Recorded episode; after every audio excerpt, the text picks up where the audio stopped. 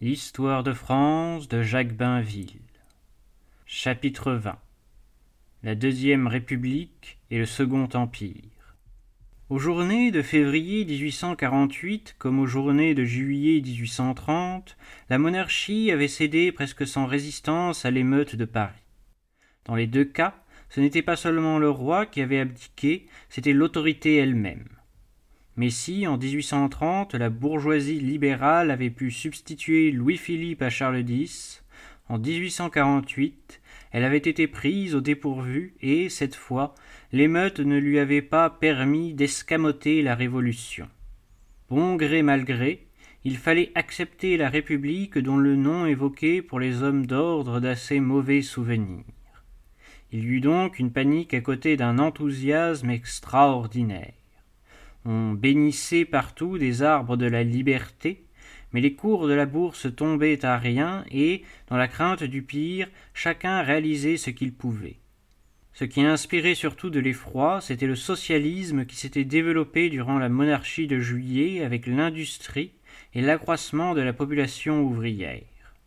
La République que les insurgés avaient proclamée, c'était la République démocratique et sociale fortement teintée de rouge. Au gouvernement provisoire entrèrent, avec des modérés comme Lamartine, des républicains avancés comme Ledru-Rollin, un théoricien socialiste, Louis Leblanc et un ouvrier, Albert.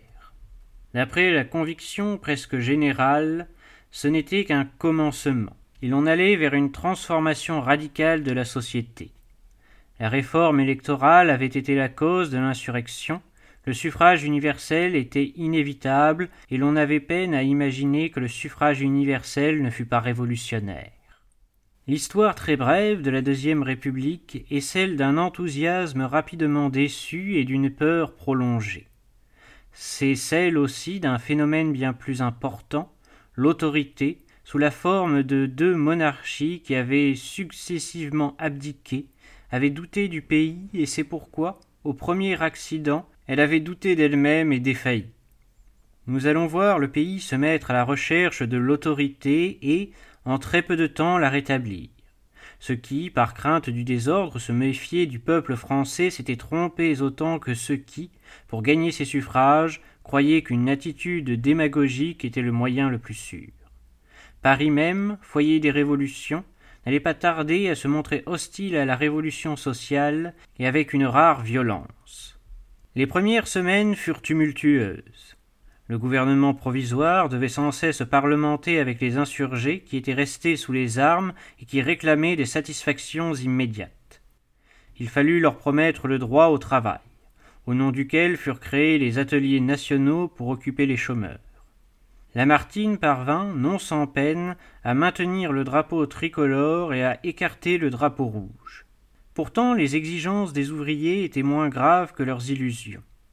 Comme les modérés leur avaient dit que le progrès ne pouvait se réaliser en un jour, ils avaient montré leur bonne volonté en mettant trois mois de misère au service de la République.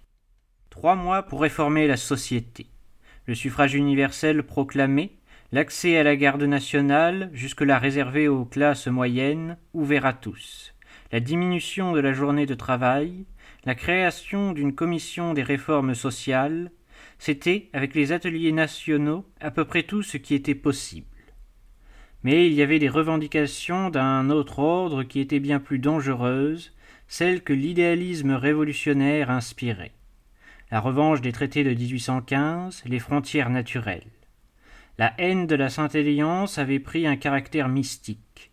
Les insurgés de 1830 pensaient encore aux conquêtes, à la Belgique et à la rive gauche du Rhin.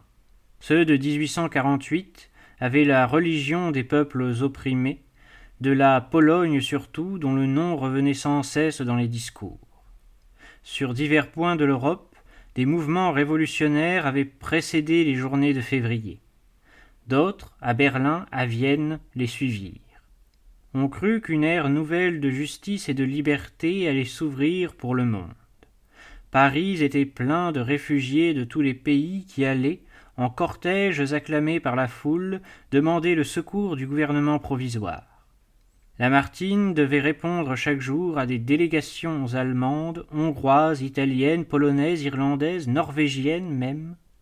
Une pression s'exerçait sur la République pour l'entraîner à la guerre de propagande en faveur de laquelle insistaient, avec Ledru Rollin, les républicains de doctrine. Lamartine, qui avait pris le ministère des Affaires étrangères, abondait en nobles paroles, mais temporisait de son mieux, éclairé par ses responsabilités et craignant de jeter la France dans des aventures et de renouer contre elle une coalition.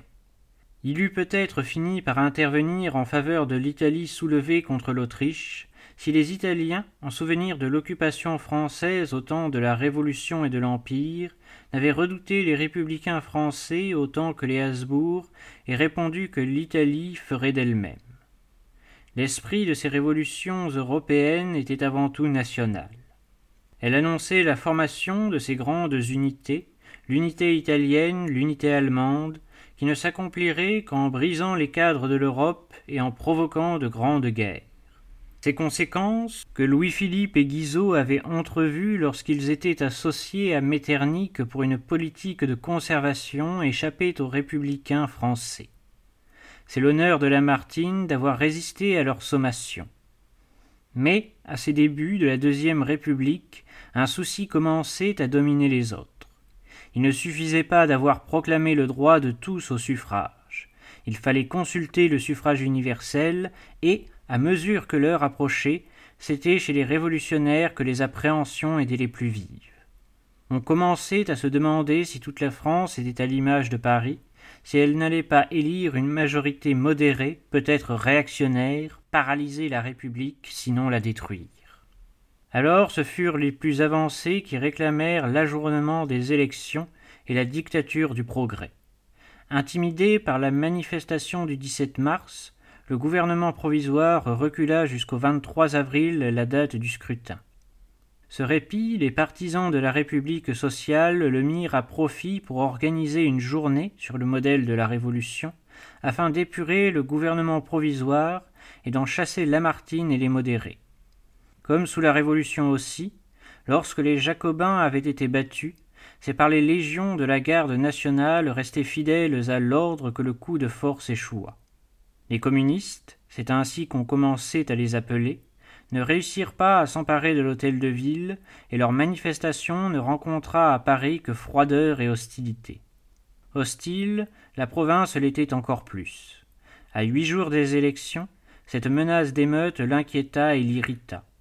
Par habitude, elle avait suivi la capitale, accepté le changement de régime, et il n'y avait pour ainsi dire pas de candidat qui ne se dit républicain. Mais un symptôme remarquable, c'était le calme que la province avait gardé, l'absence presque complète de désordre. Le suffrage universel, ce sphinx, ce monstre, allait parler pour la première fois. On vota avec un zèle qui ne s'est jamais revu depuis. Sept millions huit cent mille bulletins sur neuf millions quatre cent mille inscrits, quatre-vingts pour cent des Français. Et la réponse fut décisive. Sur huit cents députés, les républicains avancés étaient moins de cent. Le reste était composé de modérés surtout et de monarchistes plus ou moins avoués. Pour la République démocratique et sociale, c'était un écrasement. Un résultat plus curieux encore, c'est que, même à gauche, presque tous les élus étaient des bourgeois. Les conservateurs, qui craignaient le suffrage universel, s'attendaient à voir un grand nombre d'hommes en blouse, il n'y eut pas plus d'une vingtaine d'ouvriers. Les classes moyennes gardaient la direction du pays, et jusqu'à nos jours, dans toutes les assemblées, ce trait se retrouvera. L'Assemblée de 1848 représentait une aspiration générale à l'ordre. Spontanément, le peuple français venait de suivre l'exemple des bourgeois de 1830 qui avaient substitué Louis-Philippe à Charles X. Née de l'émeute, comme la monarchie de Juillet, la Deuxième République se mettait tout de suite de l'autre côté de la barricade. Comme la monarchie de Juillet, elle allait aussi se trouver aux prises avec les révolutionnaires déçus et, par une réaction rapide, marcher vers le rétablissement de l'autorité. L'Assemblée se nomma elle-même constituante. Mais, à la différence de celle de 1789, ce n'était pas en amie qu'elle traitait la gauche. En attendant qu'une constitution fût votée, elle remplaça le gouvernement provisoire par une commission exécutive de cinq membres, une sorte de directoire d'où les socialistes furent exclus. Lamartine et Ledru-Rollin y entrèrent seuls et avec un chiffre de voix inférieur à celui qu'obtenaient leurs trois collègues nouveaux des modérés. Aux socialistes écartés du pouvoir, il ne restait qu'à se soumettre ou à recommencer l'émeute. Cette assemblée s'opposait aussi bien aux réformes radicales à l'intérieur qu'à la guerre pour la délivrance des nationalités à l'extérieur. Excités par les clubs, les démocrates parisiens essayèrent de la renverser par un coup de force. Le 15 mai, l'Assemblée fut envahie au cri de Vive la Pologne. Les insurgés s'emparèrent de l'hôtel de ville. On crut un moment que la Révolution avait triomphé. Cette fois encore, la garde nationale, restée en majorité bourgeoise, rétablit l'ordre rapidement. Cette alerte effraya l'Assemblée et le pays, accrut le règne du socialisme, auquel la guerre fut déclarée. La droite et les modérés se rapprochèrent. Quinze jours plus tard, la majorité décidait de fermer les ateliers nationaux devenus une source de gaspillage et un foyer d'agitation. On sentait pourtant que le lendemain n'était pas sûr, qu'un conflit grave allait se produire, et un gouvernement fort commençait à être désiré. Ces circonstances servaient à merveille la cause de Louis-Napoléon Bonaparte. Pourtant, il n'y avait plus de parti bonapartiste organisé. Personnellement, l'aventurier de Strasbourg et de Boulogne était sans crédit. Il avait pour lui son nom, les souvenirs napoléoniens où se mêlaient l'ordre, l'autorité, la gloire. Peut-être avait-il surtout la faiblesse de pouvoir qui inquiétait le pays. Encore exilé, Louis-Napoléon fut élu député à une élection partielle. Expérience concluante, son nom suffisait, c'était une caution et une garantie. Louis-Napoléon jugea plus habile de ne pas rentrer tout de suite en France, bien que l'Assemblée lui en ait eu rouvert les portes. Elle ne croyait pas avoir le droit de s'opposer à une volonté exprimée par le suffrage universel, trop nouveau pour qu'on n'en eût pas le respect. Cette élection survint au moment où les esprits étaient le plus agités. La fermeture des ateliers nationaux était imminente. Chaque soir, des bandes d'ouvriers parcouraient les boulevards en acclamant la République démocratique et sociale. Les contre-manifestations étaient spontanées et il ne leur manquait qu'un cri et des chants. On peut dire que l'Empire commença par une série de cafés-concerts. Poléon, nous les aurons. Et par des romances sentimentales, Napoléon, soit bon républicain. Un parti bonapartiste commençait à se former et, ce qui était encore plus important, un état d'esprit bonapartiste se formait aussi. Une nouvelle émeute socialiste allait le renforcer. Celle-là fut plus qu'une émeute, un véritable essai de guerre sociale noyé dans le sang. La commission exécutive, obéissante au vote de l'Assemblée, avait fixé au 21 juin la dissolution des ateliers nationaux. Le 22, la décision ayant été notifiée, une délégation ouvrière protesta auprès du gouvernement. La décision maintenue, l'insurrection éclata le lendemain. Elle fut d'autant plus violente qu'elle était anonyme. Elle n'eut pas de chef. Le seul nom qui en soit resté est celui de Pujol, chef de section aux ateliers nationaux, qui donna le signal du soulèvement par une harangue aux ouvriers sur la place de la Bastille, au pied de la colonne de juillet, la sédition, comme l'Assemblée l'appelait, s'autoriser contre la République bourgeoise du souvenir des révolutions qui avaient renversé la monarchie. Le soir même, la population ouvrière de Paris était sous les armes. On vit alors ce que ni en 1789, ni en 1830, ni en février on n'avait vu.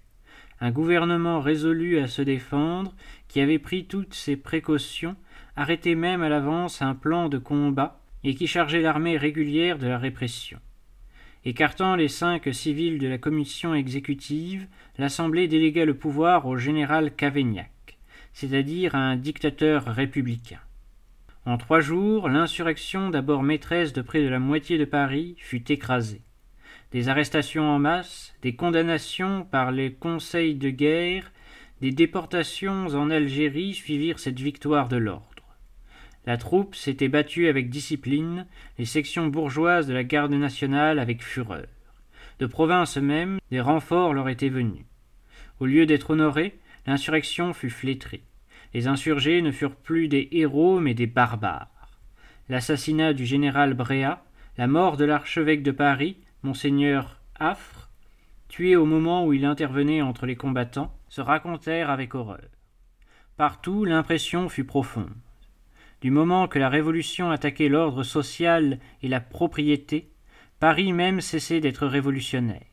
Des journées de juin, le socialisme sortit affaibli et découragé, tandis que la réaction grandissait des villes aux campagnes avec la haine des partageux. Dès lors, les événements marchèrent très vite. La Constitution qui fut adoptée par l'Assemblée disait que la République aurait un président et que ce président serait élu par le peuple. Rares furent les républicains comme Grévy qui représentèrent que le plébiscite pouvait être mortel pour la République. La gauche même l'accepta. La doctrine républicaine enseignait alors que le régime parlementaire était d'essence conservatrice et monarchique, et que le pouvoir exécutif, pour ne pas dépendre d'une assemblée toujours capable de restaurer la monarchie, devait s'appuyer sur le suffrage universel, ce qui prouve que les théories politiques sont changeantes comme les circonstances qui les déterminent. Le plébiscite eut lieu le 10 décembre. Avec Lamartine et le général Cavaignac, Louis-Napoléon avait posé sa candidature. Il était rentré en France depuis peu de temps. Sa présence à l'Assemblée avait été peu remarquée, mais son attitude avait été habile. Il avait nié qu'il fût prétendant au trône impérial. Au lieu de parler, comme dans ses premiers manifestes, comme presque tout le monde quelques mois plus tôt, de réforme sociale, il était devenu conservateur avec un vocabulaire démocratique, le mélange même dont les idées et les traditions napoléoniennes se composaient. À la surprise générale, il fut élu à une majorité considérable, avec cinq millions et demi de voix. Plus significatif, plus glorieux que ceux de Cavaignac et de Lamartine, le nom de Napoléon l'avait emporté. Ce fut une situation bien extraordinaire que celle de ce prince président qui n'était rien la veille, qui n'avait qu'une poignée de partisans et qui devenait chef de l'État. Le premier mouvement des députés fut de considérer son élection comme un accident le président n'était pas rééligible, et de le traiter lui-même comme une quantité négligeable. En effet, n'étant pas initié aux affaires, il montrait de l'embarras et même de la timidité. Pourtant, il avait déjà une politique. Il choisit ses ministres parmi les conservateurs et, mesurant l'importance de l'opinion catholique, lui donna une satisfaction en décidant l'expédition de Rome pour rétablir le pape dans ces États d'où une révolution l'avait chassé. Jusqu'à la fin, Napoléon III sera conservateur à l'extérieur et libéral à l'intérieur, ou inversement, pour contenter toujours les deux tendances des Français. Cependant, sa position était fragile. Elle le fut encore plus après les élections du 13 mai 1849, qui montrèrent que le président était isolé. Un Bonaparte était au fait de l'État, et il n'y avait en France que bien peu de véritables bonapartistes. D'ailleurs, le président n'eût pu avoir de programme et de candidats à lui sans violer la Constitution et sans se découvrir. La nouvelle Assemblée, élue, comme il l'avait été lui-même, sous l'impression des journées de juin, était conservatrice. Elle n'était même plus républicaine. La peur du désordre et de l'anarchie, le mécontentement des campagnes contre l'impôt resté fameux des quarante-cinq centimes additionnels aux contributions directes, tout avait détourné la France des républicains. Le parti de l'ordre était vainqueur, et il était représenté par les légitimistes et les orléanistes dont les deux groupes formaient la majorité. Du jour au lendemain, cette majorité pouvait rétablir la monarchie si les deux groupes monarchistes se réconciliaient comme la famille royale elle-même, divisée depuis 1830. Si la fusion échouait, le prince président n'aurait qu'à confisquer le courant qui éloignait la France de la République et, au lieu de la royauté, on aurait l'Empire. C'est ainsi que les choses se passèrent. Louis-Napoléon n'eut qu'à profiter des fautes d'une assemblée royaliste qui ne sut pas accomplir une restauration. Ces fautes furent nombreuses et graves. Non seulement les partisans du comte de Chambord et ceux du comte de Paris ne réussirent pas à s'entendre, ce qui eût été facile, puisque le représentant de la branche aînée des Bourbons n'avait pas de fils et ne devait pas en avoir, mais encore ils fournirent des armes au prince président. Ce qui préoccupait surtout ces conservateurs, c'était la crainte des révolutionnaires. Ils avaient beau former une majorité considérable, ils étaient obsédés par la peur des rouges. Une élection partielle qui ramena quelques députés au parti qui s'appelait, par une évocation de 1793, le Parti de la Montagne, députés élus à Paris surtout, épouvanta l'Assemblée. Elle s'en prit au suffrage universel. Thiers, devenu réactionnaire au milieu de ses nombreux avatars, parla de la ville multitude. Après la loi du 31 mai 1850, qui excluait trois millions d'électeurs, la politique du prince président fut toute tracée. Élu du plébiscite, il se présentera comme le défenseur et le restaurateur du suffrage universel. C'est lui, désormais, qui traita comme une quantité négligeable une assemblée inerte, flottant entre la monarchie et la république, tandis qu'il préparait l'Empire. Déjà il avait pris ses ministres en dehors d'elle, il se constituait un parti, se montrait en France, flattait et se conciliait l'armée qui, à l'élection présidentielle, avait voté moins pour lui que pour le général Cavaignac. Déjà, avec Persigny et Morny, il méditait un coup d'État.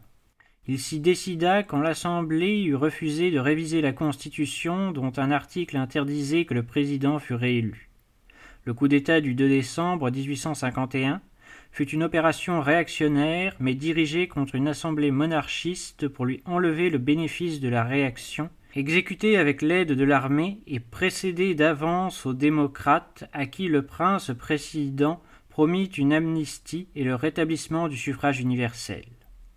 Les invectives dont les républicains ont couvert le 2 décembre font oublier que l'Assemblée qui fut chassée par la force et dont les membres furent arrêtés pour la plupart était une assemblée monarchiste. S'il n'y avait eu le règne de Napoléon III, il y aurait dû y avoir celui d'Henri V ou de Louis-Philippe II. À lire les châtiments de Victor Hugo et l'histoire d'un crime, on croirait que le prince président a étranglé la République. À la vérité, il étouffait une monarchie au berceau. Seulement cette monarchie eût été représentative, tandis que le coup d'État établissait la dictature et supprimait le régime parlementaire. Dans des conditions au fond assez peu différentes de celles du 18 Brumaire, le neveu du premier concile se substituait à la royauté dont le retour était seulement un peu plus probable en 1851 qu'en 1799. Mais que désirait la France? Ce que l'Assemblée avait été incapable d'établir sur des bases solides, l'autorité et l'ordre. Le peuple français les reçut de Louis-Napoléon Bonaparte qui les lui apportait. Le coup d'État du 2 décembre, organisé de l'intérieur, exécuté dans les circonstances les plus favorables, ne rencontra donc qu'une faible résistance, celle de la minorité républicaine du pays. Encore cette minorité était-elle affaiblie par la rancune des ouvriers qui, se souvenant des journées de juin, ne mirent qu'une médiocre ardeur à défendre une république qui ne subsistait plus que de nom. Le député Baudin se fit vainement tuer sur une barricade du faubourg Saint-Antoine. La tentative d'insurrection qui eut lieu à Paris fut arrêtée en trois jours. Plus on allait et plus les mesures contre la guerre des rues étaient sévères et méthodiques. Le pouvoir n'avait plus, comme en 1789 ou en 1848, de mensuétude ni d'hésitation. Aux journées de juin, le général Cavaignac avait déjà perfectionné ce qu'on pourrait appeler la technique de la répression. Cette fois, on fusilla tout individu pris les armes à la main. Le 5 décembre, Paris était redevenu calme. En province, il n'y eut que des soulèvements locaux dont la troupe vint à bout sans difficulté. L'ensemble de la France avait accepté le coup d'État. Le 21 décembre, le suffrage universel, rétabli comme l'avait promis le prince président, fut appelé à se prononcer. Par sept millions de oui contre six cent mille non, il approuva Louis-Napoléon Bonaparte d'avoir violé et aboli la Constitution et lui conféra le pouvoir pour six ans. En réalité, l'Empire était fait.